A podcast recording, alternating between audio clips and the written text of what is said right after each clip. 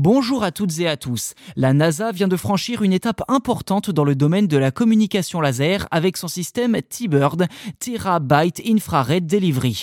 Ce système a réussi à transmettre près de 5 téraoctets de données vers la Terre en une seule fois avec un débit de 200 gigabits par seconde. En somme, la technologie optique laser est considérée comme l'avenir des communications spatiales en raison de sa capacité à transmettre de grandes quantités de données et de son potentiel de sécurité élevé.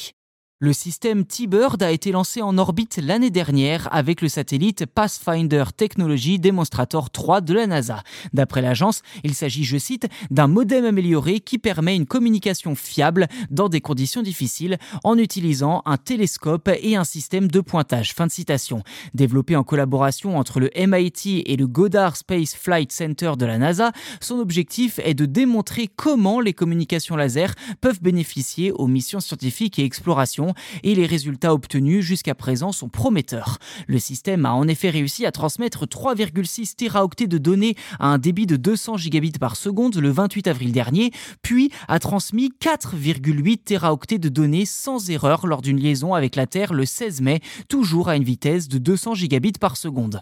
La NASA souligne l'importance des communications plus efficaces pour assurer le succès des missions spatiales, notamment dans le cadre d'une présence à long terme sur la Lune et de futures missions sur Mars. Le système T-Bird sera testé lors de la mission Artemis 2 qui enverra quatre astronautes en orbite lunaire. Selon Beth Keir, responsable de la mission T-Bird au Goddard Space Flight Center, les communications laser ouvrent de nouvelles possibilités pour les instruments scientifiques spatiaux en permettant notamment à l'intelligence d'exploiter de grandes quantités de données.